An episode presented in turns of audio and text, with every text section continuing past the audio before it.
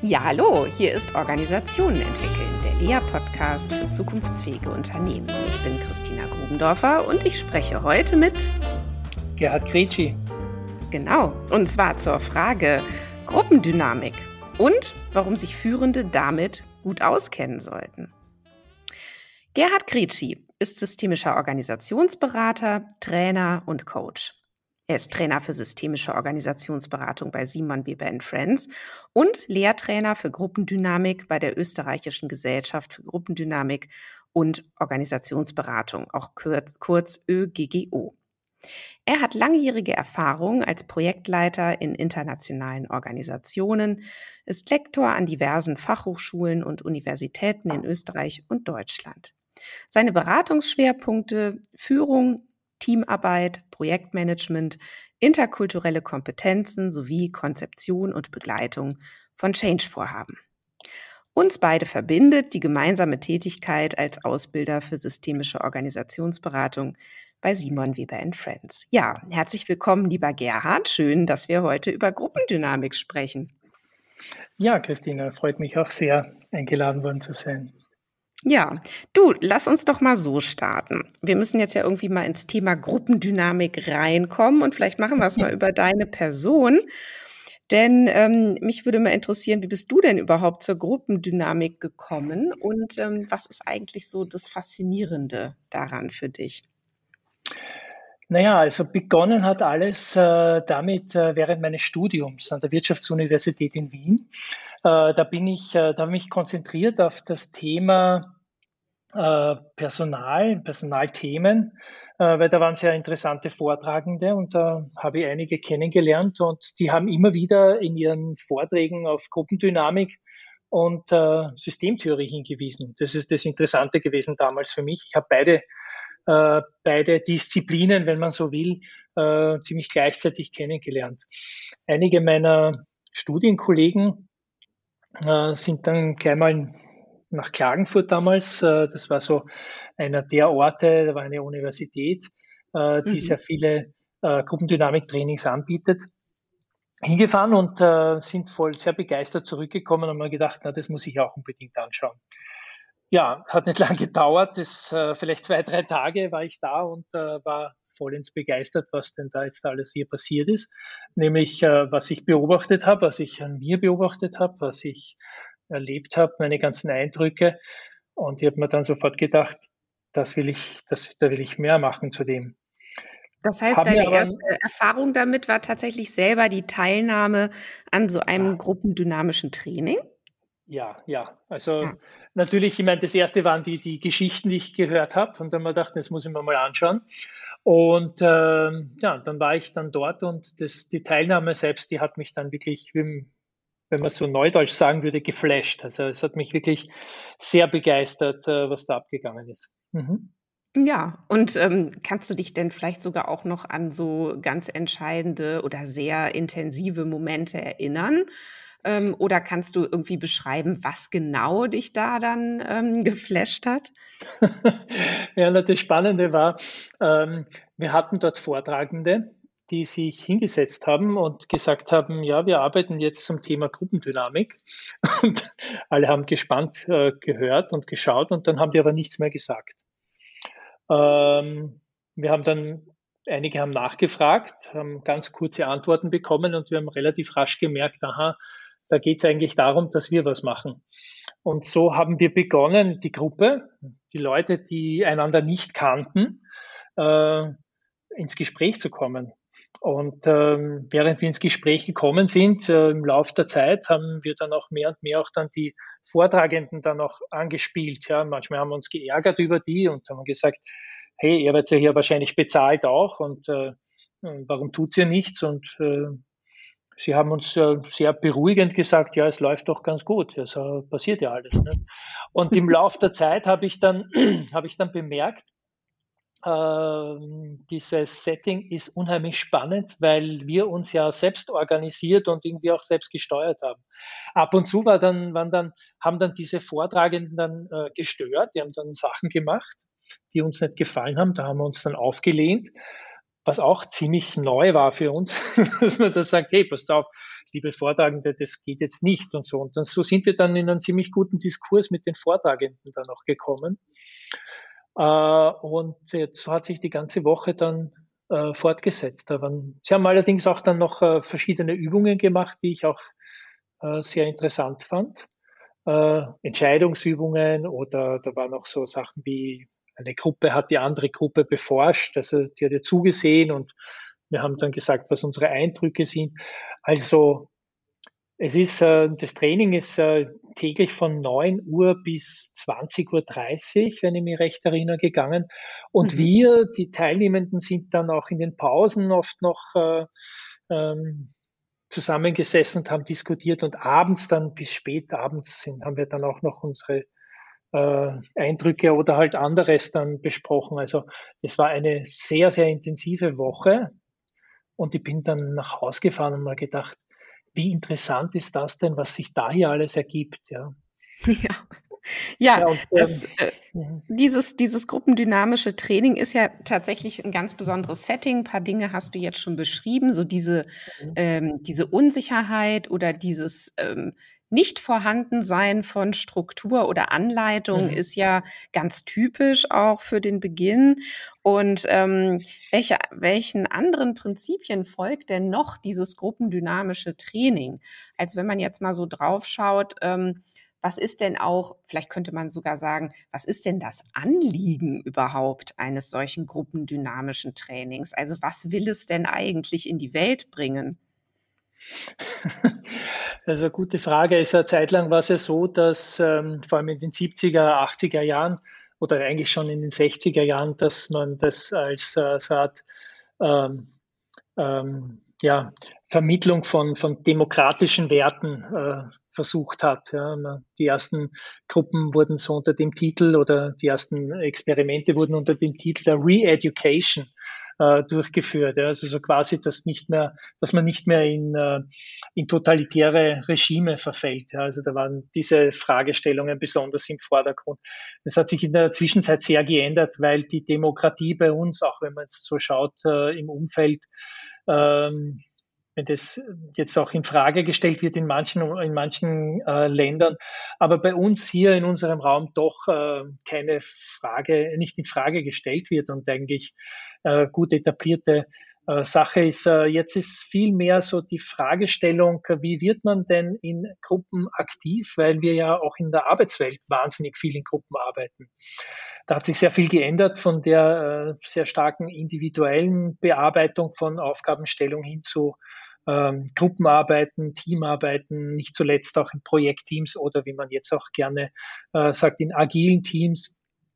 Ähm, Teamarbeit wird immer zentraler, eigentlich das Zusammenarbeiten mit anderen wird zentraler. Äh, ich denke mal, das ist so das, das Hauptanliegen der Gruppendynamik, könnte man schon sagen, wie ist denn das, äh, wenn man in, in, in kleineren Systemen arbeitet? Mhm. Äh, also überschaubaren Systemen. Ne? Das würde ich mal sagen, das ist eines der Hauptanliegen der Gruppendynamik, wo man, wo es in diese Richtung geht. Ja. ja. Jetzt ist ja eine Grundannahme der Gruppendynamik auch, dass eben ähm, die, die Muster, die in Gruppen entstehen oder die Kompetenzen, die eine Gruppe entwickelt, äh, durchaus andere sein können als eben die äh, Fähigkeiten, Eigenschaften, ähm, Kompetenzen der einzelnen Mitglieder mhm. dieser Gruppe. Ähm, ja, also. Ja. Entschuldige. Nee, bitte, ich wollte einfach schon mal, ich wollte noch fragen, würdest du das auch so beschreiben und, und wenn ja, hättest du dazu ein Beispiel? So. Naja, also äh, grundsätzlich ist es ja so, man kommt als Individuum in, ein, in eine Konstellation mit anderen äh, und bringt halt seine eigenen Fähigkeiten und Fertigkeiten ein und versucht auch diese einzubringen. Äh, nur wir merken ja immer wieder, es gibt Situationen, da kommt man zum Beispiel gar nicht so richtig durch mit seinen Anliegen.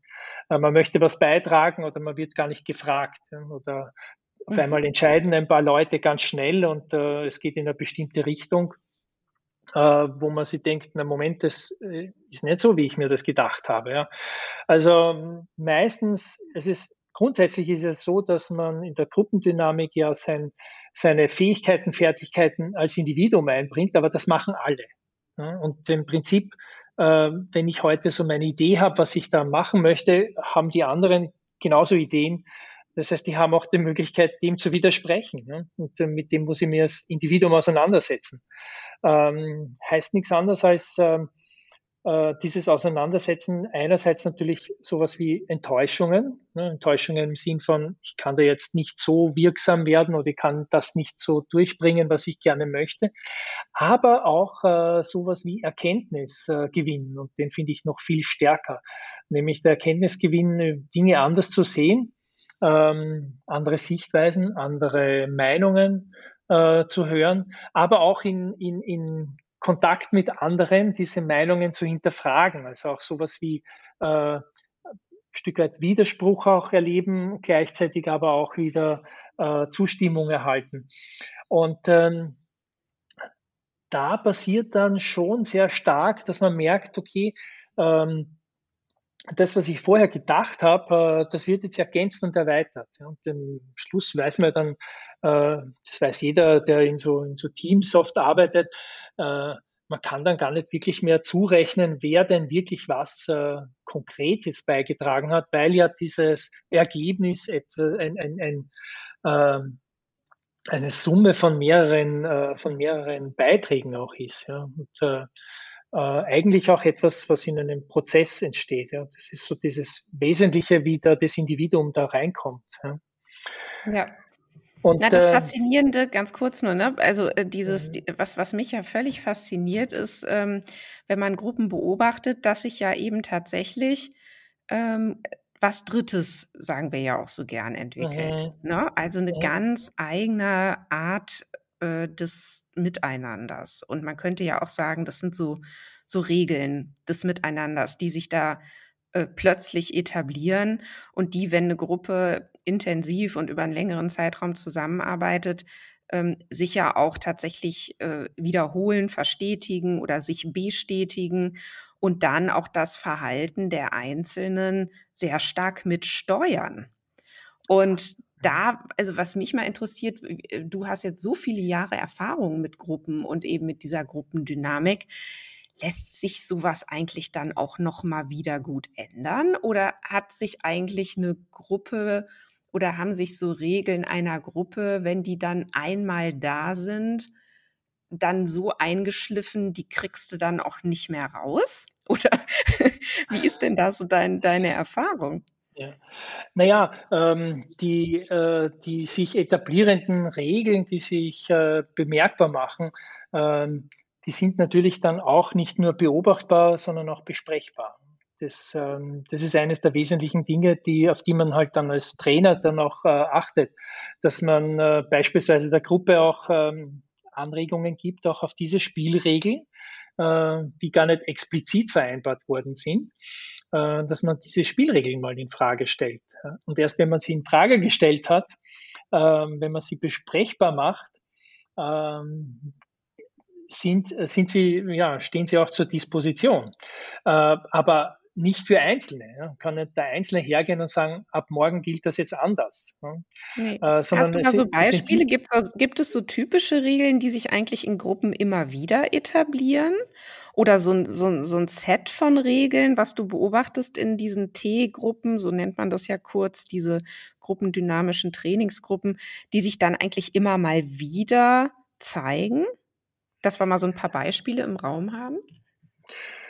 Äh, naja, du hast ja vorhin schon ähm, angekündigt oder angemerkt, äh, diese zu Beginn der Gruppe, diese, diese äh, Unsicherheit. Ja, das ist so ein mhm. Ding, das da passiert. Und äh, da passiert zum Beispiel, dass die Leute beginnen, äh, bestimmte ja, Spielregeln zu setzen, wie jetzt muss man sich mal vorstellen in der Runde. Und wenn man sie vorgestellt hat, jetzt muss man dann auch noch äh, sagen, was man persönlich macht, was man privat macht. Dann kommt die, den, dann kommt die nächste Runde, dann was seine liebsten Hobbys sind. Ja, dann vielleicht noch, äh, wenn man dann noch übertreibt, äh, die Frage nach der Familie. Ja, und dann, da würde dann ein Trainer schon hoffentlich äh, möglichst bald irgendwie sagen, naja, was passiert denn jetzt hier eigentlich? Äh, um was geht's hier? Was ist denn da das?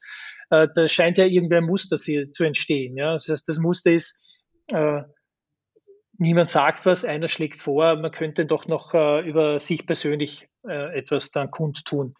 Und dann wird die Gruppe aufmerksam ja, und dann schaut die Gruppe und fragt, naja, stimmt eigentlich, jetzt haben wir uns wirklich schon extrem vorgestellt und äh, wirklich viel, äh, wirklich sehr relevant ist das nicht, denn ich weiß, äh, was du für äh, schreckliche Kindheit oder welche, äh, welche Ausbildungen äh, Fritzi hat oder äh, ob Susi ähm, ob Susi in einer glücklichen Ehe lebt oder solche Dinge, sondern eigentlich sollten wir uns mehr auf die Gruppe konzentrieren. Ja. Das heißt, ähm, auf, in dem Moment, wo diese, dieses sich entstehende Muster oder diese sich entstehende Regel, jetzt stellen wir uns schon noch einmal vor, äh, erkannt wird, äh, thematisiert wird, äh, äh, wird sie dann von der Gruppe auch aufgenommen und mal geschaut äh, und versucht zu verändern. Aber das ist ein sehr mühsamer Prozess, muss ich auch sagen. Also da, ähm, das ist für Trainer herausfordernd, ähm, weil sie ja Störfaktoren sind. Man, hat man mal eine Regel etabliert. Das ist ja etwas, was Zuversicht und äh, Sicherheit gibt und dann kommt auf einmal jemand und sagt etwas, was wieder Unsicherheit verursacht. Und äh, auch für die Gruppe wieder sehr anspruchsvoll, weil wir natürlich schauen müssen, für sich herausfinden müssen, was wäre denn da das nächste, mit dem wir uns beschäftigen. Das geht mhm. auch so weiter. Es kann ja so passieren wie äh, irgendjemand sagt, äh, er sagt, es passiert nichts und jemand sagt, wir sollten das und jenes machen. Ja.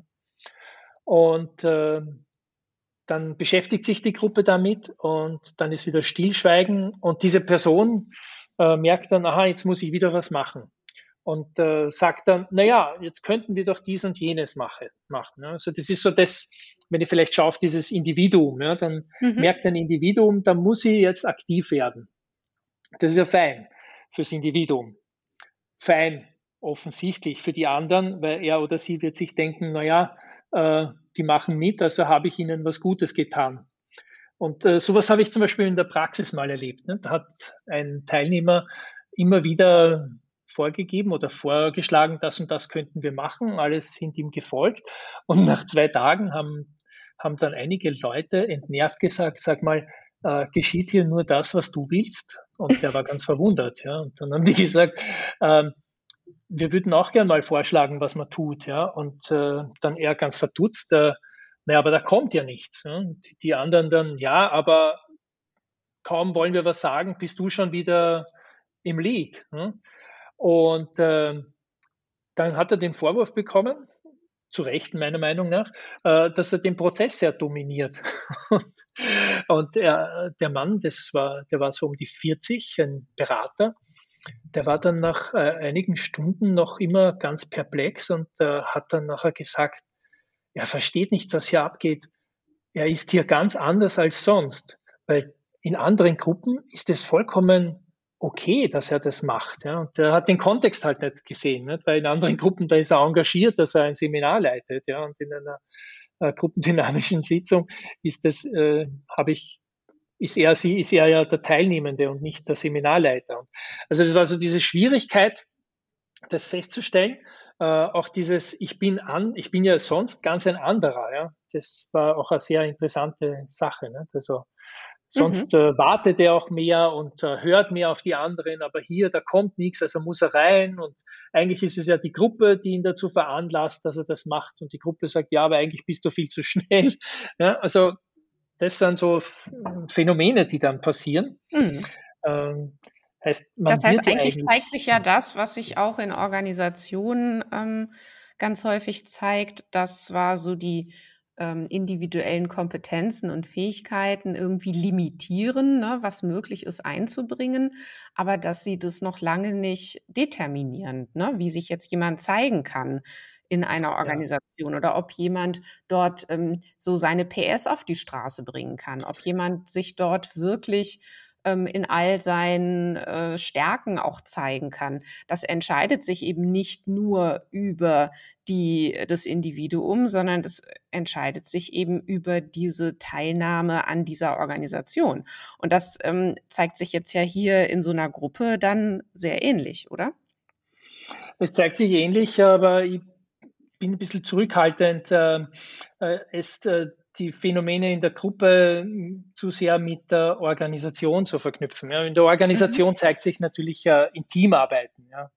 Ähm, weil Teams ja im Kern ja auch Gruppenphänomene haben und auch Gruppen sind. Aber dennoch äh, Teams und Organisationen, also Teams sind ja innerhalb von Organisationen sehr strukturierte, manchmal auf Zeit eingerichtete, sehr zweckorientierte ähm, äh, soziale Gebilde. Ne? Also da, in einem Team ist man, hat man bestimmte Funktionen und äh, es gibt Ziele, die man erreichen soll und man ist in einem Team mit einer mit einer sehr strukturierten Erwartungshaltung auch drin. Da hat man auch schon mhm. sehr vorgegebene Rollen. In der Gruppe ist das nicht so der Fall. In der Gruppe äh, äh, kommen Leute zusammen, äh, die eigentlich gar nicht so sehr einen organisationalen Kontext haben. Ich spreche jetzt von der, äh, von der reinen Gruppe im Rahmen eines gruppendynamischen Seminars. Ja. ja. Und ich sage dann nachher was mit Gruppen in Organisationen. Ähm, denn in einem gruppendynamischen Seminar kommen Leute zusammen, die haben keine gemeinsame Vorgeschichte. Das Einzige, was die wollen, die wollen ein Seminar machen zum Thema Gruppendynamik und haben halt alle so ihre Erwartungshaltungen, ihre eigenen äh, individuellen Ziele äh, und auch äh, so etwas wie auch äh, ja, die, ihre eigenen individuellen Fähigkeiten, die noch nicht so bekannt sind. Ja, das ist für mich ein großer Unterschied, äh, weil in einem Team beispielsweise, ein Team hat ein, ein, Ziel, das vorgegeben ist, wo man sie relativ, relativ rasch äh, sagen kann, okay, das ist ein bestimmtes Sachziel, das wir haben, an dem können wir uns orientieren und dann müssen wir halt unsere individuellen Ziele halt dem unterordnen. Äh, das ist in der Trainingsgruppe anders, äh, denn da kommt man ja mit seinen eigenen Vorstellungen und es gibt ja das Einzige, was man hört zu Beginn ist, äh, man beobachtet den Gruppenprozess, beteiligt sich daran und ähm, wirkt mit bei dem Ganzen eben und versucht Erkenntnis aus dem zu gewinnen, was relativ vage Zielvorstellung ist, wenn man es mal so sagt. In einer mhm. Gruppe, in einem Gruppenprozess äh, kommen dadurch auch äh, die, ähm, die individuellen, äh, ähm, die individuellen äh, Erwartungen noch viel stärker rein. Und die mhm. individuellen, die von den Individuen beigetra beigetragenen äh, Kommunikationen werden noch viel stärker verarbeitet. Ja. Man könnte, systemtheoretisch würde man sagen, äh, die, Akteure, sprich die, die psychischen Systeme, wenn man es so benennt, äh, sind sehr eng gekoppelt mit dem sozialen System Gruppe. Mhm. Ja. Also so eng gekoppelt heißt, das, was in der Gruppe passiert, äh, passiert hauptsächlich aufgrund der, der Beiträge der, der Unmittelbarkeit der Beiträge der, der, äh, der Teilnehmenden. Mhm. Also wenn jemand äh, sagt, Moment, da habe ich eine andere Idee, wenn eine tolle Idee ist dann, und die wird aufgegriffen, dann kann das äh, auf einmal ganz andere, äh, in eine andere Richtung gehen. Das ist in Organisationen oder in Teams ein Stück weit anders. Ja, weil da gibt es doch immer wieder den Organisationszweck oder den Teamzweck und das Ziel. Ja, da gibt es einen ganz anderen Kontext, ne? Der, ja, da ist der Kontext vollkommen anders. Ja. Genau. Und äh, in Organisationen, in Teams haben wir Strukturen, die schon ziemlich vorgegeben sind. Da gibt es einen Teamleiter, einen Product Owner von mir aus, einen Scrum Master oder einen Projektleiter. Dann gibt es ein paar Spezialisten für dies, Spezialisten für das. Äh, das heißt, da haben wir schon eine ziemliche Vordeterminierung. Ja? aufgrund der Zusammensetzung, weil ja die immer in Richtung der Zielorientierung oder Zweckorientierung geht. Das ist in der gruppendynamischen Trainingsgruppe äh, nicht gegeben, weil de, die einzige Struktur ist die, dass es einen Trainer gibt. Und der wird sagen, okay, wir arbeiten jetzt, sagen wir mal, eineinhalb Stunden und dann ist es aus und ich schaue auf die Zeit. Äh, und wenn was ist, äh, interveniere ich hier. Aber mehr weiß man gar nicht, was der macht. Ja. Das heißt, dort entstehen die Strukturen im Zuge der Kommunikation der Teilnehmenden. Und, genau. Äh, das heißt, und deswegen hätte ich eben so, hätte ich so die Vermutung, dass je länger ja so eine Gruppe dann beisammen ist, diese, diese Kopplung zwischen eben diesem Individuum und dem sozialen System eigentlich ein bisschen loser wird, wäre so meine Vermutung. Ähm, dass also, ne, je, je mehr Regeln sich ja dann etablieren, Ach so mhm. dann ja doch das Verhalten so nach und nach vielleicht dann doch etwas stärker durch eben genau diese Regeln determiniert wird und dann nicht mehr ganz so stark nur durch die individuellen Beiträge. Naja, das äh, würde ich jetzt nicht sehen. Ja, ja, ja, nein, diese Hypothese würde ich jetzt nicht unterstreichen. Ähm, natürlich ist es so, dass äh, diese ähm, entstehenden Regeln ähm, vieles erleichtern. Da muss man nicht jedes Mal äh, schauen, ob alle wirklich mitmachen und dass alle sagen, ja, okay. Und es gibt auch, es etablieren sich auch äh, äh, bestimmte Rollen in der Gruppe, auf die man sich dann verlassen kann oder nicht verlässt. Ähm, aber es, kann, es gibt immer die Möglichkeit, dass man Einspruch erhebt ja, in der Gruppe. Mhm. Ja. Es kann immer der Fall sein, dass man sagt, nein, das wollen wir jetzt nicht so, jetzt wollen wir das mal anders haben. Ja. Also und dieses, äh, dieses Vetorecht, äh, glaube ich, und das finde ich schon, das unterstreicht noch einmal viel stärker äh, diese Kopplung. Und ähm, die Kopplung unterstreicht, wird auch noch einmal dadurch unterstrichen, je länger die Gruppe arbeitet, desto mehr kennt sich die Gruppe, desto höher mhm. ist auch äh, ähm, die Vertrauensbasis. Ja, das heißt, äh, man vertraut einander mehr ähm, und äh, manche Beiträge müssen dann gar nicht mehr so explizit erfolgen. Also es reicht schon, wenn der Trainer oder es reicht schon, wenn Susi äh, wieder mal äh, die Augenbraue hebt, dann sagen die anderen, Susi, was wolltest du denn sagen? Ja? Also das, äh, das heißt, die Aufmerksamkeit äh, geht dann auch in eine bestimmte Richtung. Sind, ich glaube schon, dass in der, in der Gruppe selbst äh, die, die Kopplungen das, das große Thema sind. Also viel enger ja. gekoppelt. Und das, und da kommen wir jetzt zur, zur Arbeit in Organisationen, mhm. das ist ja das große Potenzial, wenn man ähm, in Teams darauf achtet, dass man hier in Teams im Kern auch äh, die Gruppenprozesse gut im Blick hat systemtheoretisch würde man sagen, äh, die Sozialdimension der Kommunikation auch beobachtet. Denn dann entstehen genau diese engeren Kopplungen, engeren, ja, aber nicht so eng, die hilfreich sind in der Teamarbeit. Das bedeutet, dass man andere Aufmerksamkeiten äh, äh hat, dass man auch äh, stärker äh, ganz andere Vertrauensbasis einbringt, äh, dass auch ähm, vieles nicht nochmals bearbeitet werden muss, äh, dass man äh, einander kennt. Das ist der Kern, finde ich, auch dann in der Teamarbeit. Deswegen glaube ich, dass, äh, dass, es, dass das eine wichtige Kompetenz ist, die man da entwickeln kann in der gruppendynamischen Arbeit. Dieses Beobachten vor allem auf der, oder das, das Wirken aus, vor allem auf der Sozialdimension. Das ist etwas, ja. was wir verlieren in der, in der Berufswelt. Ist das auch der Grund, warum du sagen würdest, ähm, Führende sollten sich eben auch gut mit Gruppendynamik auskennen? Oder welche äh, Argumente hättest du da noch? Also ich habe jetzt so im, im Hintergrund ja auch ähm, dieses Wissen darüber, dass es ja zum Beispiel für einen Kunden für Führungsnachwuchs ne, ein ganz besonderes Format gab, das du auch entwickelt hast ähm, oder mitentwickelt hast, mhm. wo ja auch gruppendynamische Elemente eine große Rolle spielten. Vielleicht magst du da ein bisschen erzählen, inwiefern profitiert denn Führung davon, sich mit sowas auszukennen? Naja, äh, für Führung äh, ist also ich empfehle ja jedem, der mit Gruppen arbeitet, entweder ob man in Gruppen oder in Teams arbeitet, mit Teams äh, oder für Teams verantwortlich ist, äh, auf jeden Fall gruppendynamisches Verständnis zu haben. Äh, und äh, insofern ist es sehr hilfreich, wenn man äh, Führungsfunktion hat. Ich selbst war in einer Führungsfunktion, wenn man so will, als Projektmanager und habe damals äh, sehr viel gelernt in der Gruppendynamik, nämlich für meine Arbeit mit diesen Projektteams. Das eine ist, äh, ich würde mal sagen, das Wichtigste ist ja gar nicht so, dass ich sage, ah, jetzt habt ihr alle so eine schlechte Gruppendynamik hier in dem Team, sondern dass man einfach beobachtet.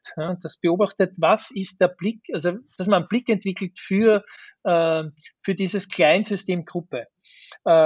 Wie wirken die Einzelnen zusammen, was hilft ihnen, was behindert sie, was sind, äh, ähm, sind Leute dabei, die längere Zeit jetzt gar nichts äh, beitragen konnten, weil andere viel zu schnell sind. Ja, das heißt, auch da einen Blick drauf zu haben.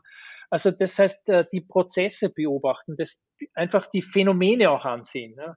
Nur ein mhm. Beispiel, ähm, als kann man, äh, ich, ich wechsle ein Stück weit, nicht nur, nicht nur für Führung, aber dass man auch erkennt, hey, da gibt es einen Konflikt. Ja? Das heißt, äh, äh, kann ja sein, dass äh, so ein Konflikt irgendwie unterschwellig ist oder sich äh, bemerkbar macht.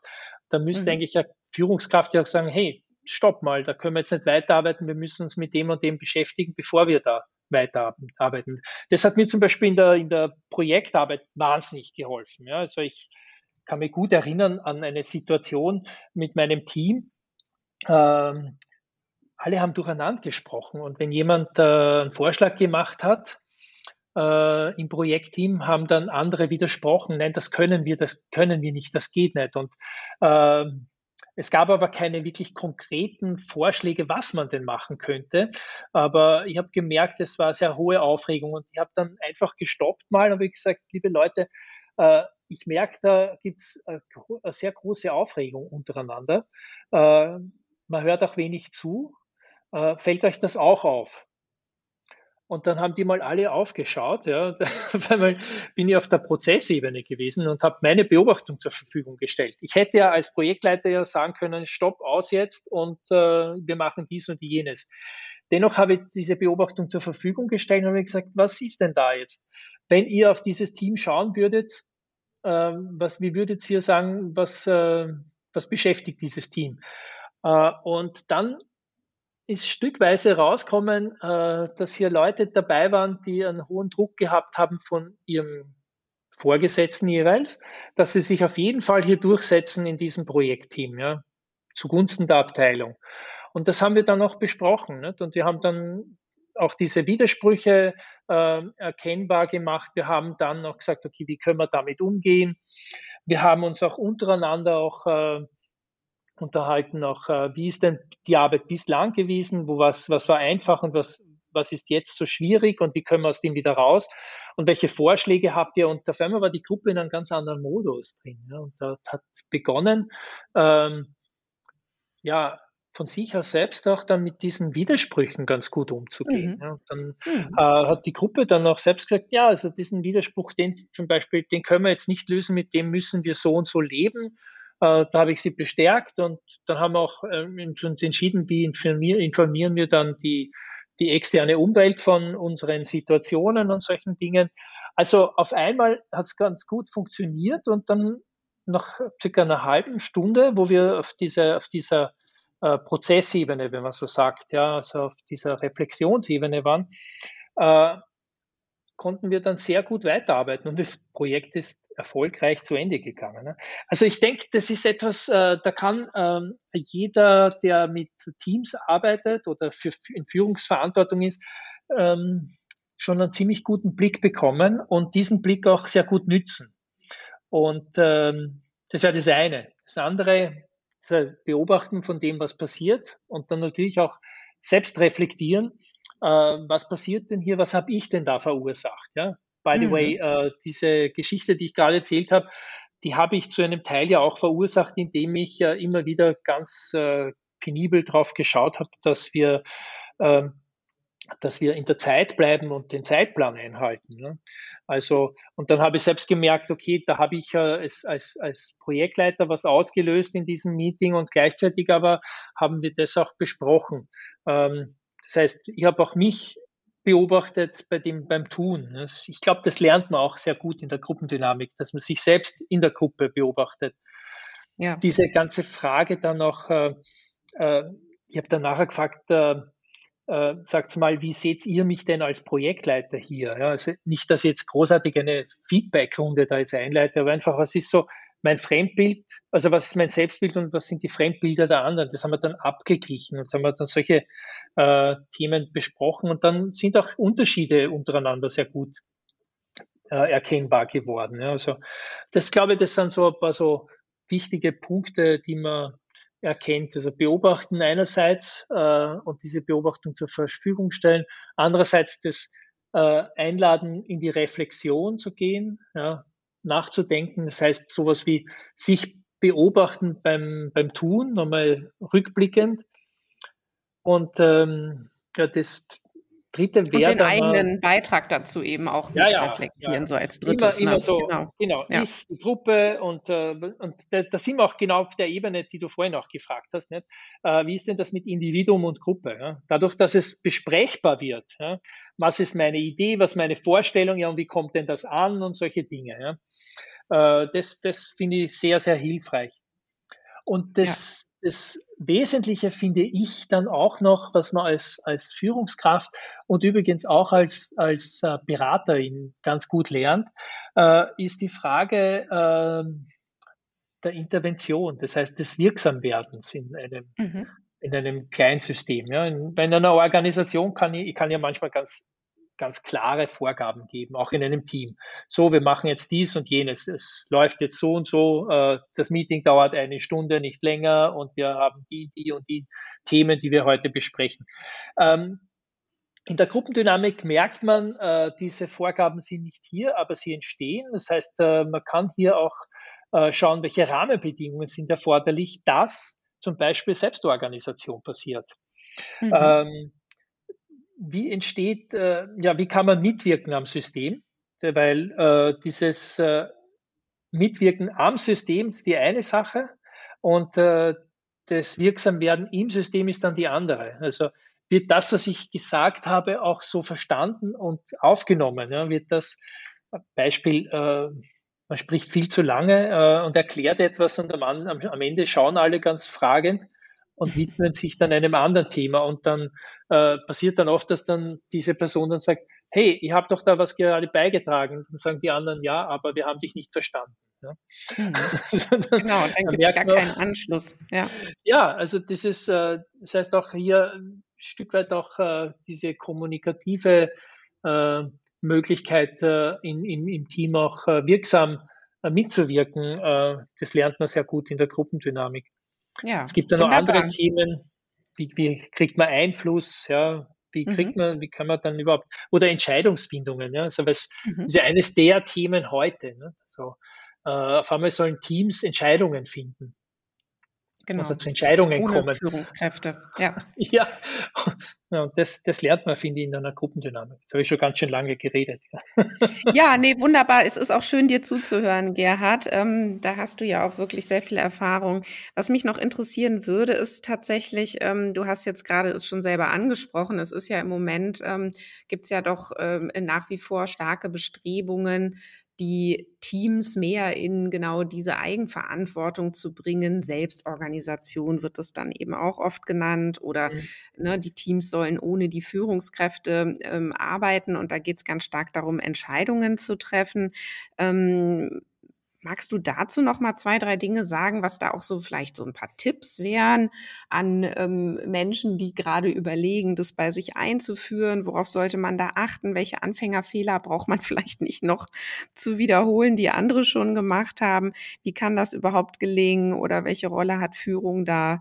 Was ist da im Moment so dein Blick drauf? Na, meistens sind es die Rahmenbedingungen, die bei Entscheidungen in Teams beispielsweise nicht so ganz klar sind, äh, wo nicht klar ist, wer entscheidet dann schlussendlich wofür. Ähm, wenn ein Team eine Entscheidung treffen soll, ich würde mal sagen, da gibt es zwei Faktoren, die für mich sehr, oder drei Faktoren, um es genauer zu sagen, die sehr relevant sind. Äh, das erste ist das, was wir äh, als die Zeitdimension betrachten. Also das heißt, das Team braucht eigentlich ausreichend Zeit, äh, um zu einer guten Entscheidung zu kommen. Ich habe schon öfter erlebt, ähm, vielleicht auch anhand, anhand eines Beispieles in gruppendynamischen Trainings, aber auch in Führungsseminaren oder anderen Workshops, wenn man eine Übung macht, wo man Entscheidungen als Team ähm, treffen soll, gibt man zu wenig Zeit vor, dann äh, ist das Ergebnis äh, nicht immer das Optimale. Ich kann das gut vergleichen, weil wir haben Entscheidungsübungen, die wir immer gleich äh, durchführen und es gibt sowas wie eine, äh, eine Experten, eine Expertenlösung.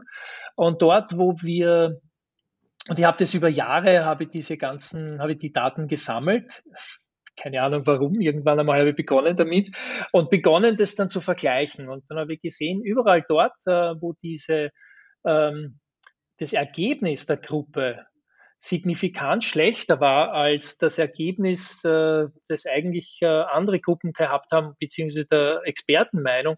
Da hatten die äh, viel zu wenig Zeit, dass sie sich äh, mit den Themen beschäftigen konnten. Ja. Also mhm. willst du, willst du eine Entscheidung treffen und gibst du wenig Zeit vor, dann rechne damit, dass die Entscheidung nicht die beste ist. Das wäre für mhm. mich so eine, eine ja, Grundaussage mhm. bei dem Ganzen. Das andere ist äh, die Frage der Rahmenbedingungen der Entscheidung. Ja, also äh, auch ähm, da hatte ich ein gutes Beispiel bei einem Workshop mit einem Management-Team. Und ähm, das war das Management-Team ist gut gesagt, das war bei einer Bank äh, von einer großen Abteilung, alle Führungskräfte. Und äh, da ging es um eine irgendeine bestimmte Sache, die die da entscheiden wollten. Und dann schlug einer vor, na ja, nach langer Diskussion, wir können es ja so machen, dass wenn niemand einen schwerwiegenden Einwand hat, äh, dann ist es angenommen. Und als Gruppendynamiker bin ich hellhörig geworden, mhm. weil dann entsteht sowas wie ein Gruppendruck. Ja. Also ich darf jetzt nicht sagen, äh, ich habe ich, irgendwie ist es komisch, aber ich habe kein konkretes Argument. Das ist ja meist der Fall, nicht? Also mhm. das, was man da, ich glaube, das sind diese Consent-Entscheidungen, die momentan auch sehr propagiert werden. Und ich habe dann die Frage gestellt und gesagt, na gut, wenn, das ist eine gute Idee, lass, das können wir ja machen, aber ich hätte trotzdem noch eine Frage, wenn Sie jetzt mal so in Ihr Bauchgefühl hineinhören. Gibt es jemand, der sagt, ich habe irgendwie ein komisches Bauchgefühl bei dem, aber ich kann es nicht benennen? Äh, Jetzt könnten Sie es ja sagen, alles wäre möglich. Ja? Und dann haben zwei, drei Leute gesagt, ja, ich kann jetzt nicht sagen, warum, aber irgendwie klingt das komisch. Irgendwie ist es sonderbar. Und auf einmal, kann man sagen, auf einmal äh, wird die Gruppe wach, äh, haben sich mehrere gemeldet und gesagt, bei mir ist das ebenso, bei mir ist das ebenso. Die hätten sich nie gemeldet, wenn man diese, dieses, äh, dieses Verfahren so durchgeführt hätte. Und auf einmal ist die Gruppe ins Gespräch gekommen und hat das nochmal hinterfragt, dieses, diese Entscheidung, und haben dann nachher, ähm, hat einige Zeit gedauert, das ist immer wieder bei der Zeitdimension, äh, die, die mitspielt, und haben nachher dann eine Entscheidung getroffen, wo alle, aber wirklich alle sagen konnten, ja, da stehen wir dahinter, ja, äh, so möchten wir das umsetzen. Und dann denke mal, das war für, die, für diese Abteilung sicher qualitativ bessere als die vorher äh, in Anspruch oder äh, avisierte äh, mhm. Entscheidungsfindung. Mhm. Ja. Also das heißt, ähm, die Rahmenbedingungen, auf denen noch genau drauf, auf die genau draufschauen, das wäre, äh, glaube ich, auch noch eine Sache. Und ähm, die dritte, ja, man muss ja noch ein Stück weit auf den Gesamtkontext schauen, der sich, äh, der, der, der sich bietet. Mhm. Also nochmal zurück zu diesen Entscheidungsübungen in, in äh, Trainings. Äh, da habe ich ja total interessante Sache festgestellt letztes Jahr. Ähm, wir hatten im, im November, im November hatten wir ein Seminar, ein gruppendynamisches, da war noch, das war noch vor, der, vor dem Lockdown, aber doch sehr stark noch unter Eindruck dieser ganzen äh, äh, Covid-Krise, wenn ich sie mal so nenne. Mhm. Und ähm, wir, hatten, wir haben den Teilnehmern frei, frei, ein freie Wahl gelassen, ob sie mitmachen wollen oder nicht. Und wir haben das unter äh, großen Auflagen gemacht. Äh, und ähm, da war Folgendes. Äh, eine Gruppe hatte, die haben ausreichend Zeit, hätten sie zur Verfügung gehabt. Und die haben, ich glaube, in der, in der Hälfte der Zeit haben sie das Ergebnis abgeliefert wir Trainer waren sehr überrascht. Die andere Gruppe hat äh, die, die Zeit, die sie zur Verfügung gehabt haben, vollkommen ausgenützt. Und äh, aber diese, meine Gruppe, kann ich dazu sagen, die waren sehr, sehr rasch unterwegs.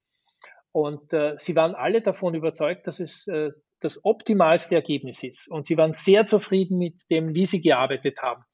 Und dann habe ich beobachtet, dann haben sie sich eine Flasche Wein geholt, haben sich in den Seminarraum gesetzt und haben dort eine Flasche Wein getrunken und geplaudert. Und äh, wir haben das nach, äh, nachbesprochen alles und äh, de facto hatten sie ein sehr schlechtes Ergebnis. Äh, de facto äh, haben sie es auch nicht, äh, nicht sehr ernst genommen. Und viel wichtiger war ihnen, haben sie dann nachher gesagt, dass sie Zeit für sich haben dass sie auch äh, endlich mal in, eine, in, in die Möglichkeit, endlich mal die Möglichkeit haben, auch informell zu, sich zu mhm. unterhalten. Also das heißt, die Gruppe braucht, das war für mich ja so ein unheimliches Lernfeld, das sich dann auch in anderen Konstellationen nochmal verstärkt hat. Die Gruppe braucht nicht nur das, äh, die Vorderbühne, sondern auch die Hinterbühne. Das heißt nicht mhm. nur die formale äh, Möglichkeit zu reden, sondern auch das Informelle. Also ja. sprich, in dieser Covid-Zeit war es nicht möglich, in den Pausen zum Beispiel in Kontakt zu treten, weil man darf, man durfte ja nicht mehr als zwei Personen sich in den Pausen unterhalten. Ja. ja. Und eigentlich äh, ist niemand zum Pausencafé gegangen. Und das war schon eine ziemlich starke Sache. Und äh, ich denke, ich denke auch, das wäre so für mich auch nur die dritte Variante, äh, dass man wahnsinnig gut auch auf die informellen äh, Kommunikationen achtet, dass die ermöglicht sind. Ja? Man kann ja nicht sagen, so und jetzt äh, diskutiert mal informell, ja.